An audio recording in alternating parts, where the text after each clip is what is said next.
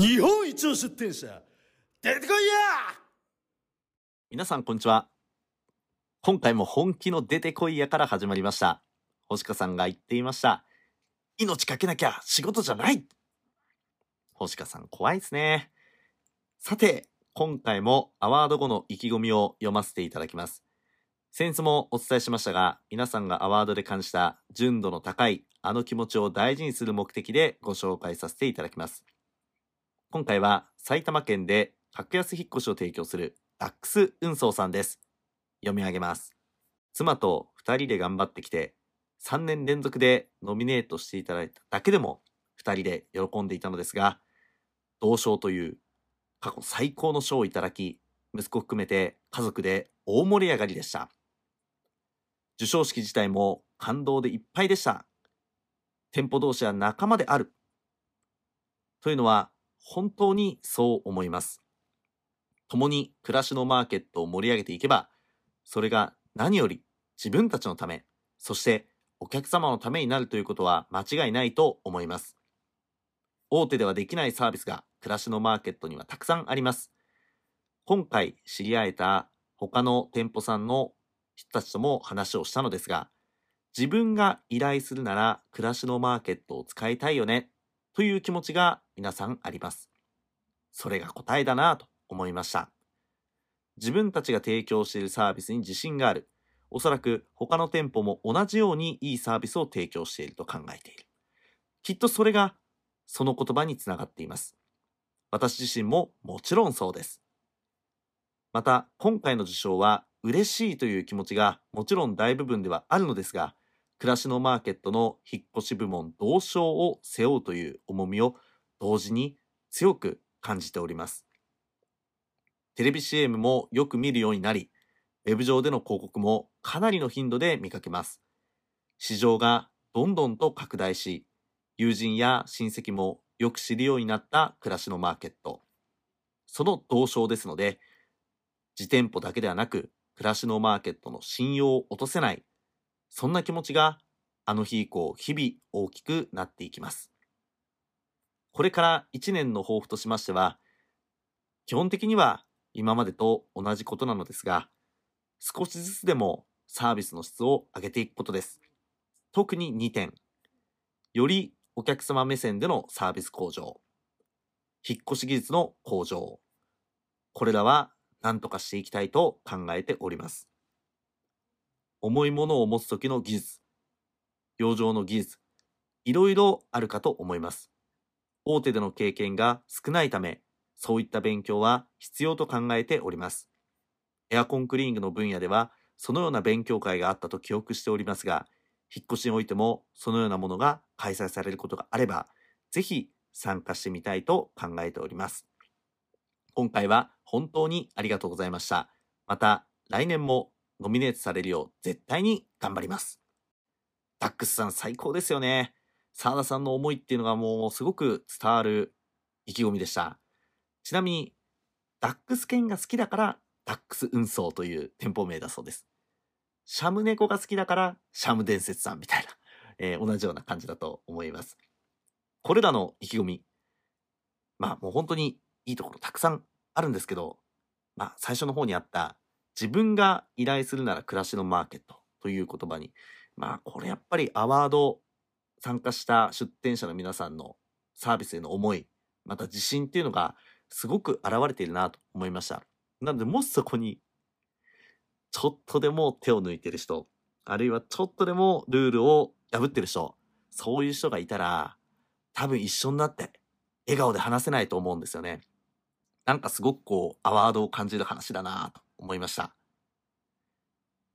あともう一つですね、引っ越し技術の勉強会。これもすごく面白いなと思いました。実際ですね、引っ越しのプロに技術の話聞くと、いや、こんな運ぶだけなんて大したことないですって言うんですけど、すごい荷物運んでんですよ。ファミリータイプの冷蔵庫とか、ドラム式洗濯機とか、運べるはずないんですよ、人間が。でも運んじゃうんですよね。なので、やっぱりこれは技術があると。でもそれを教えるところってなかなかないと思うので、うん、なんていうんですかね、我流でやってる人はもうそれでええやんみたいな、うん、向上心がない方は、それでいいというふうにすると思うんですけど、やっぱり、どんどん技術身につけたいっていう方はいらっしゃると思いますし、まあ、同時にですね、暮らしのマーケットには、本当にすごい出店者さんたくさんいるので、ちょっとこれ企画してみたいなと、すごく思いました。澤さん、いいヒントありがとうございます。というわけで、以上、意気込みのコーナーでした。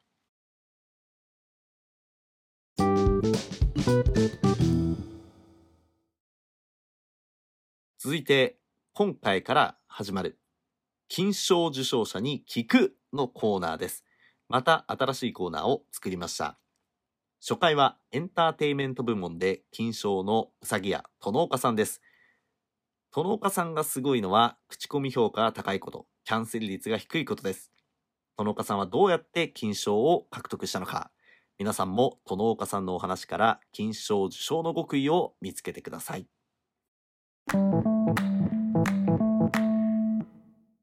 今回の金賞受賞者に聞くは、暮らしのマーケットアワード2022エンターテイメント部門金賞うさぎ屋殿岡さんです。殿岡さんには、あ、すいません、もう間違えました。殿岡さんは、口コミ4、ちょっと待ってください。うーがちょっと面白い。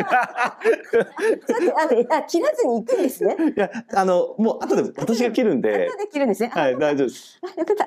なので、もう一回、じゃあ行きますよ、みたいな感じには。そっかそっか。なんか、やり直しかと思っちゃったよ。じゃあ、続きからいきます。はい。殿岡さんは口コミ410件評価4.98出張着付けの人気店です2年連続で銀賞を受賞3度目にして金賞受賞となりました殿岡さん改めておめでとうございますありがとうございます。殿岡さんあのラジオを聞いている皆さんに殿岡さんからも自己紹介していただけますか？はい。えーっとですね、2020年の6月に出店スタートいたしました。あの、コロナでそれまで働いていた仕事がことごとくなくなりまして、コロナが落ち着くまで何かできることないかなと思って、スマホをいじってたんですね。はいそれで、えっと、出張着付けから暮らしのマーケット、はいうん、暮らしのマーケットは何？っていう感じですね。見つけちゃったんですね。で、ただね、私はあのネットの世界どころか、うん。スマホの使い方も本当にわからないアナログ人間なので、それほど強い興味があったわけではなかったんですけど、はい。出張着付けのページを見たら、何百人もの登録している方がいてね、うん。あの、私よりもちょっとお姉さんかなって思うような方々もたくさんいて、うん。で、たまに依頼が来たらいいかなっていう軽い気持ちではい入力を始めてみました。うんうんですけど、登録完了までの道のりがあんまりにも大変でね、あの、途中でパスワードがわからなくなっちゃったりして、はいはい。でもう、あの、そのまんまフリーズ無理かなって、おわあの諦めたんです、一回ね。はい。パソコンじゃなくて殿岡さんがフリーズしちゃうんですね。そうなんですよ。私がもう諦めてフリーズして終わりました。そしたら、あの、何日か経った時に、あの、マーケットさんの方が電話をくださったんですよね。はい。で、あの、どうしましたかって途中になってますけど、ってうん。いうことがあって、あの、その後はもう本当に教えてもらいながら、はい。はい、写真を入れろとか、挨拶文を何百字でまとめろとか、稼働のできる地域を決めろとか、はいなんかもうもろもろ、もういい加減にしてくれっていうぐらい大変だったんですけど、あそうですね、はいあの命令されたわけじゃなくてそれぐらい大変だったとそうなんですよ。写真7枚入れろって言われても、そのはい7枚どうやって入れるのっていう話なんですよね。で、とにかくまあ、1ヶ月半かかりました。オープンまでに。本当まではい、そうなんです。で、無事にあの6月に出店することができたっていう感じです。はいこの方着付け歴はどれぐらいなんですか？着付け歴はですね、だいぶ長いんですよ。多分。25年ぐらいになるんじゃないかなって長いですねはい、思います。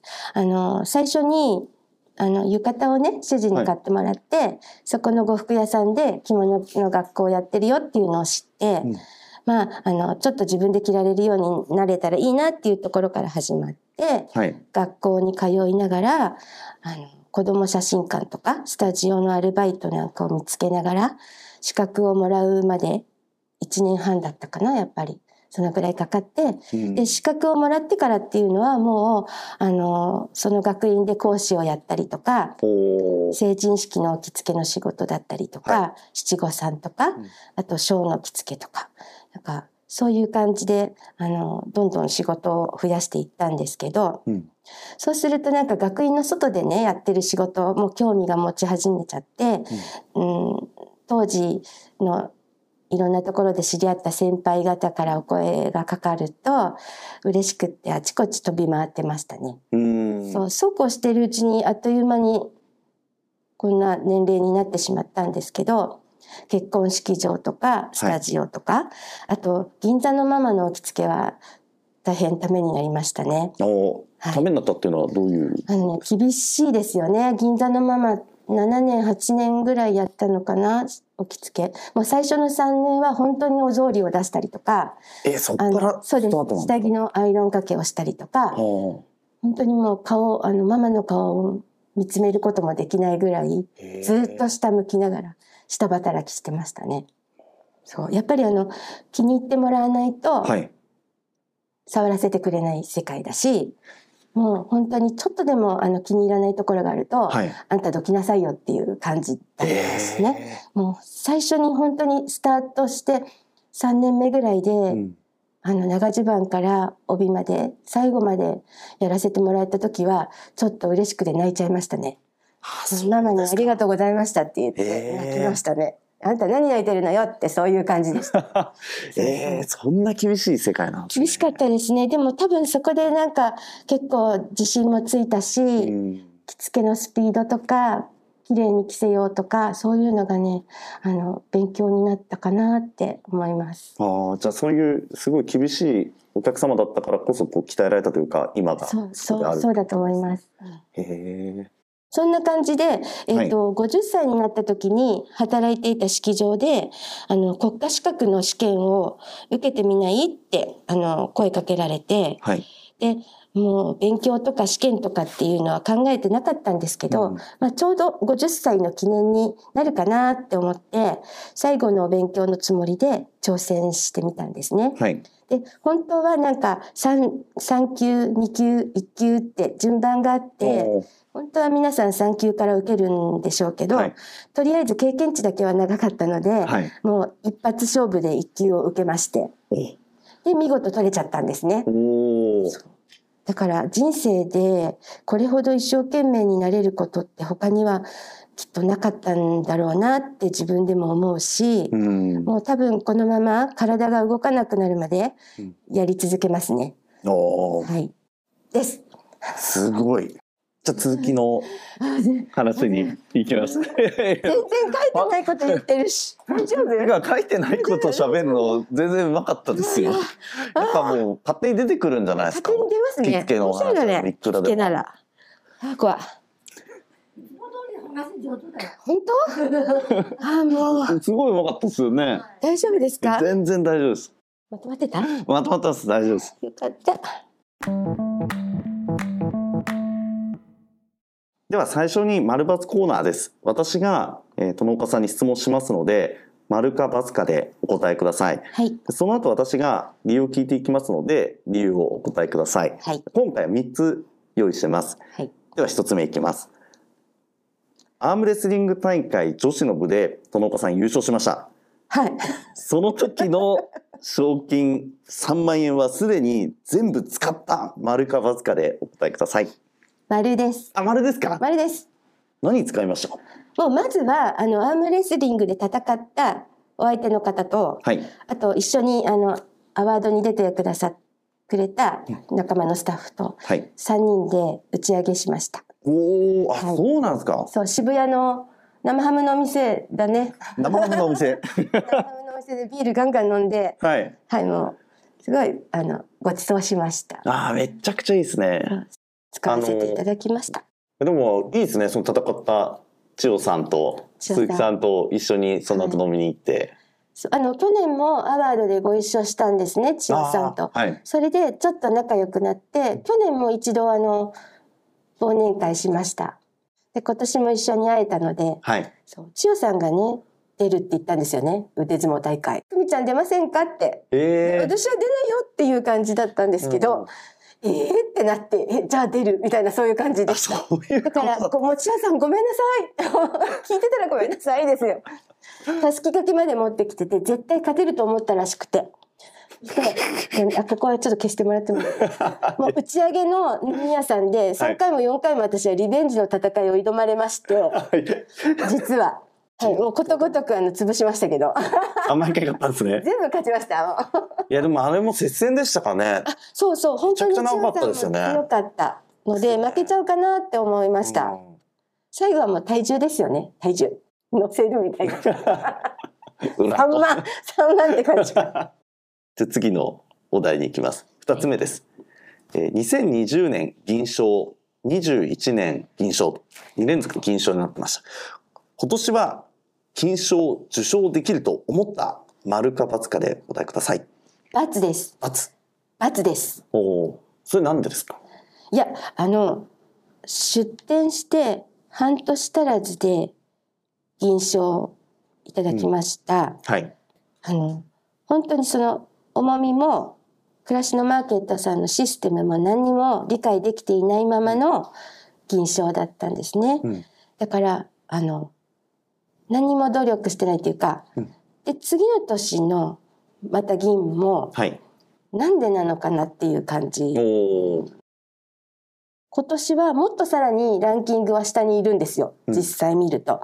だからあのそうそう金もらえるって思ってなかったんだけど今年あの上半期で一回発表しますっていうのがああありましたね。ってはい。それを聞いた時にうさぎ屋さんが一番ですって言われてあのびっくりしたっていう感じ。そっからはちょびっと意識はしましたけど、うん。なんかキャンセル出ないで出ないでって思いながら過ごしてましたけど、はい、そう。ボコボコにキャンセルも出てましたし、うん。そうだから本当にびっくりしました。ああなるほど。じゃあもう特に意識したわけじゃなくてもう普通にいそうです。つも通りお客さんにいいサービスをっていうことであ、そうです。やっていたらもう最初から金でそうなんです。金取ろう金取ろうって思ったことは本当になくて、うーん。はい、ないです。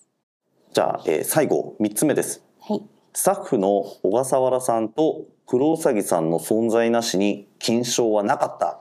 丸か×かでお答えください。はい、これはもう丸、二重丸、二重丸。花丸です。花丸。はい、もうはい。百二十パーセント、二百パーセント丸です。はい。はい。その理由というかはどうですか？うーんと、なんか自分が全て受けなきゃいけないお客様が私のページを見て私を選んでくれるから、うん。私が行ける範囲でやるしかないって思っていたんだけれども、うんあの仲間を作ることが大切っていうのをなんか2年目のアワードの時に金賞をいただいた方がどなたかがおっしゃっててうん。あそっか仲間に託してもいいのかなっていうのがあってそれまでたまにはあの同行してもらったり助けてもらったりはしたんですけど、はい。その辺をちょっとあの力を入れたっていうか予約がかぶっちゃって断ら、今まで断ってたお客様をあの黒うさぎさんにお願いしてみたりするようになったせいだと思います。だから自然と分かんないけど売り上げも上がっていったのかな、でキャンセルも少なくなっていたのかな。うんアワードの授賞式でうん殿岡さんコメントをされた時もその口コミがはい、小笠原さんとか黒うさぎさんっていうのは自分と同じなんだっていうお話があってそれすごい印象的だったんですよ。はいこれはなんで可能なんですかね？なんでなんですかね？あの私がびっくりしちゃったんですよ。お客様からの、い。そう口コミを読んだ時に、はい。あれこの人私言ったっけなっていう感じで、うん。いやいや違うこれ黒うさんに頼んだ人だ。とか、はい。あこれ小笠原さんに言ってもらった人だとか、うん。あの私にもらう口コミと本当に一緒だったんで、うんうん。自分でもびっくりしてるんですね。はい。あのそう黒うさぎさんとは本当にあの出会ってからまだ2年ぐらいで、うん。あの長い付き合いもないですし着付けの技術をこうしてほしいとかああいう対応をしてほしいとかお願いしたこともないと思う。多分多分ないと思うんですけど、うん。ちょっとあったかな。そう。でももうそれぞれが技術者ではい。プロだから、もう技術はお任せするしただ2回、2回か3回一緒に同行してもらいました、最初ね。まあ、うんご本人も不安、一人で最初からうさぎ屋としていくのは不安だっていうことで、うん。お客様に2、3回同行してもらったんですけど、はい。本当にそれだけなんですよね。だから、キャラが似てるのか、うん。お客様に対する気持ちが一緒なのか、うん。まあ、マニュアルはないんだけれども、うさぎ屋ってこんな感じかなっていうのを、二人が分かってくれているんじゃないかなって思います。ああ、なるほどですね。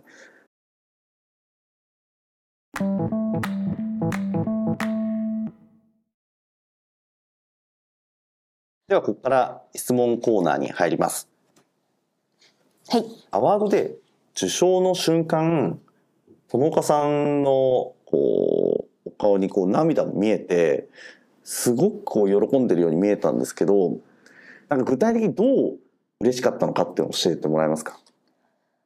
えっとね、何が嬉しかったのかですよね。はい。だって金賞ですよね、だって。まあ、金賞です。はい金。賞、ゴールドだから、はい。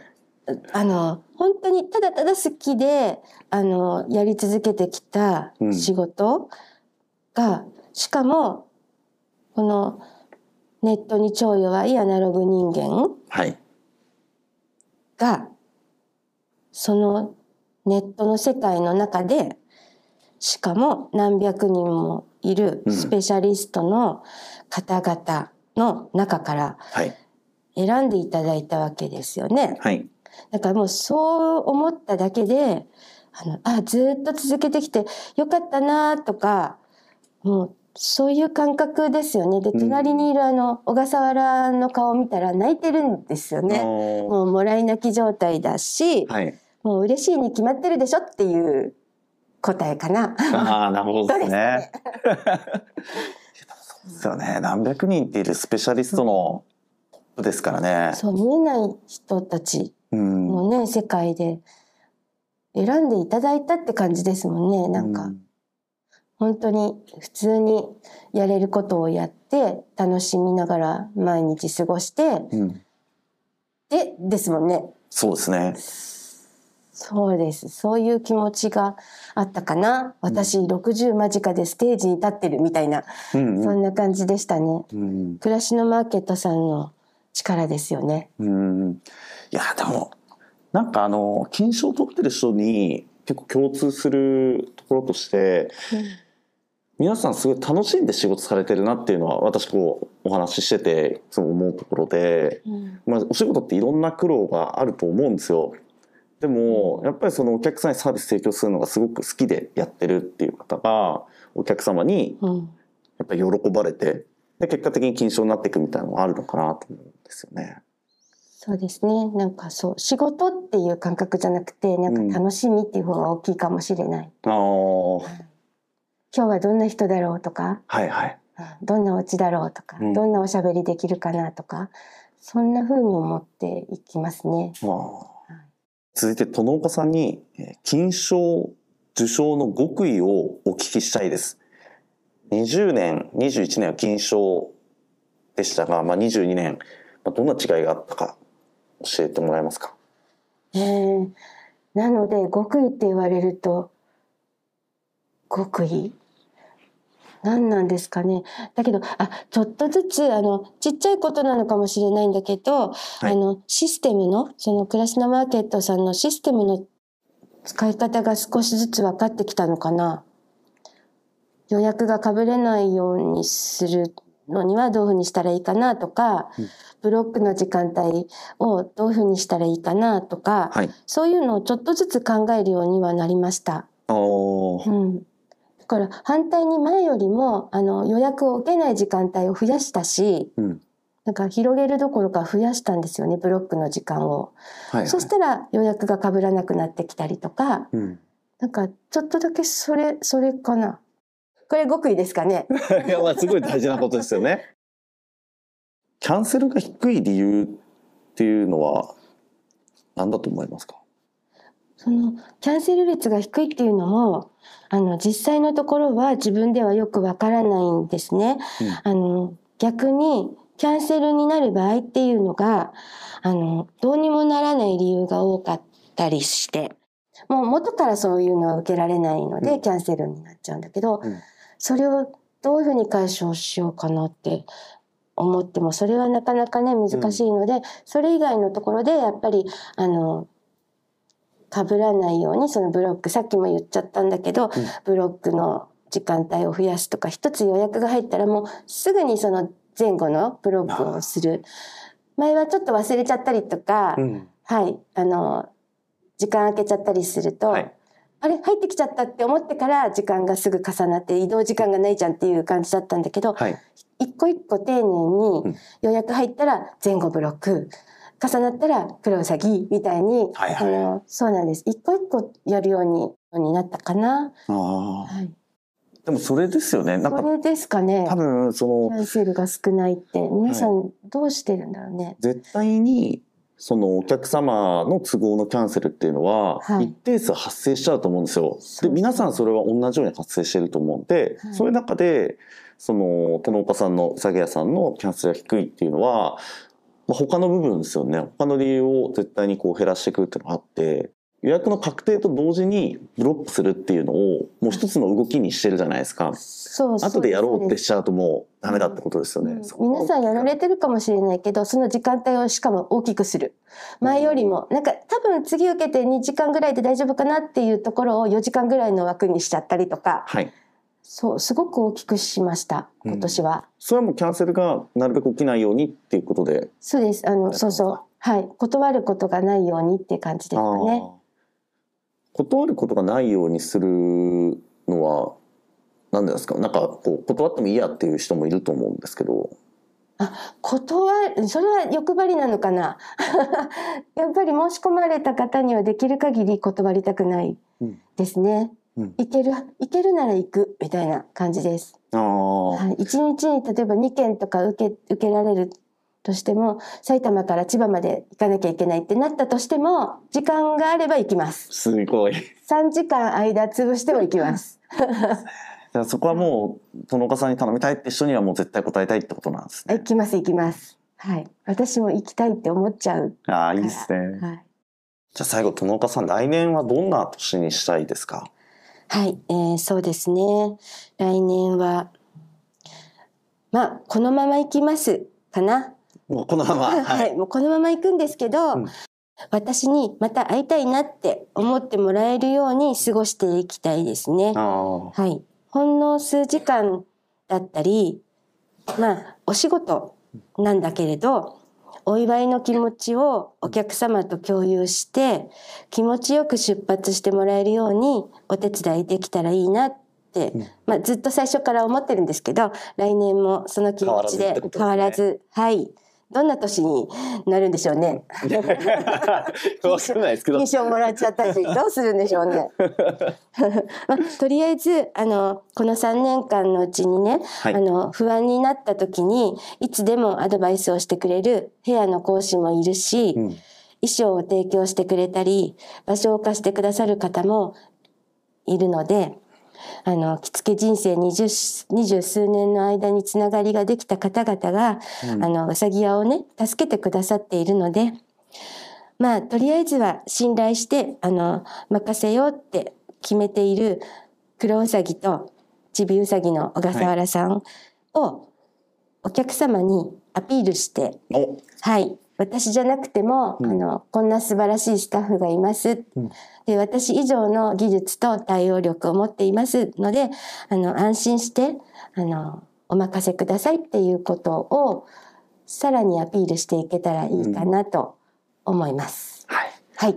わかりましたありがとうございます殿岡さん来年ぜひ連覇をやめてください。いやいや目指していただきたいなと思ってて エンターテインメント部門は連覇が今までないので、あ、そうですか。はい、ぜひ目指していただきたいなと思ってます。ありがとうございます。頑張ってみます。はい、はい。ありがとうございます。じゃあ以上、えー金賞受賞者に聞くでした。殿岡さん、ありがとうございました。ありがとうございました。はい、OK です。ありがとうございます。ありがとうございます。お疲れ様でした。恥ずかしい。もう聞くのが恥ずかしい。もうなんかこのまま聞くのが恥ずかしいや、いよ。めちゃくちゃうまかったっすよ。本当ですか？うんすごいよかった。よかった。皆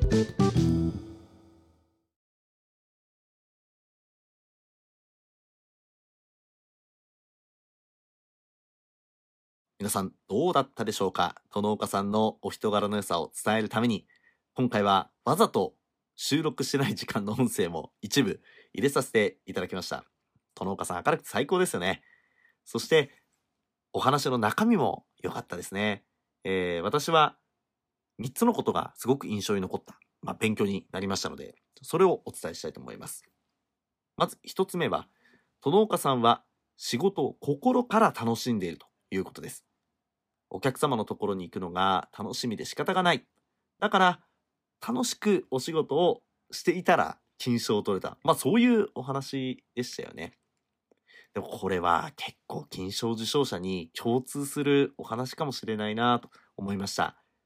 着付けが人が大好きだから、結果的にそれはお客様に評価されるわけですよね。二つ目は、殿岡さんはネットが苦手なのに克服したということです。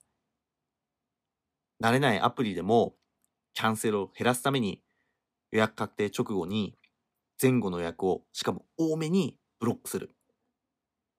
なんで苦手なのに頑張ったのか。それは頼んでもらったお客様をお断りしたくないからですよね。この一手間を毎回するかしないかでキャンセルっていうのは増えるか減るか決まるわけです。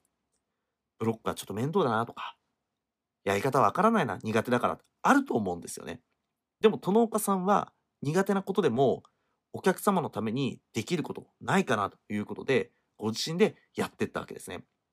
これは本当に着付け以外のカテゴリーを提供する方も参考になったと思います。三つ目は、殿岡さんは仲間に恵まれているということです。引き寄せの法則かもしれないですよね。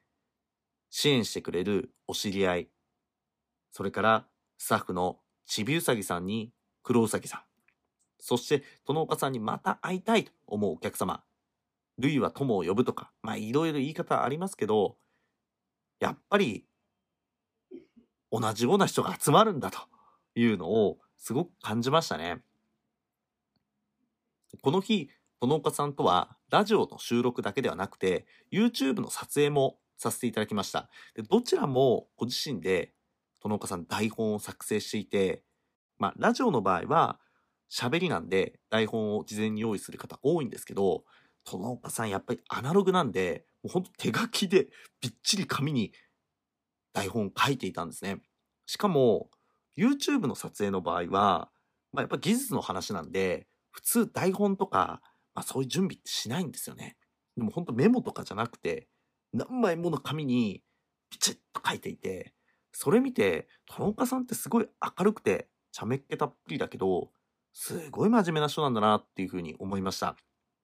まあ準備を念入りにしないと気が済まないということだったので、やっぱりそういう姿勢で何事にも臨むっていうのが、あ、金賞なんだなとか、やっぱりそういう姿勢が仲間に恵まれているということにつながるのかなと思いました。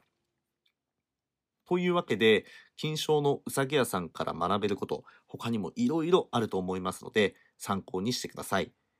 殿岡さんの着付けの YouTube、こちらは年明けに公開する予定になってますので、皆さん楽しみにしていてください。それでは今回のラジオはここまでです。次回は来年になります。1月の9日月曜日です。次回から毎週金曜日ではなく、各週月曜日の20時前後の公開に変更させていただきます。毎週やってよっていうことで、毎週始めたんですが、もう皆さんありがとうございます。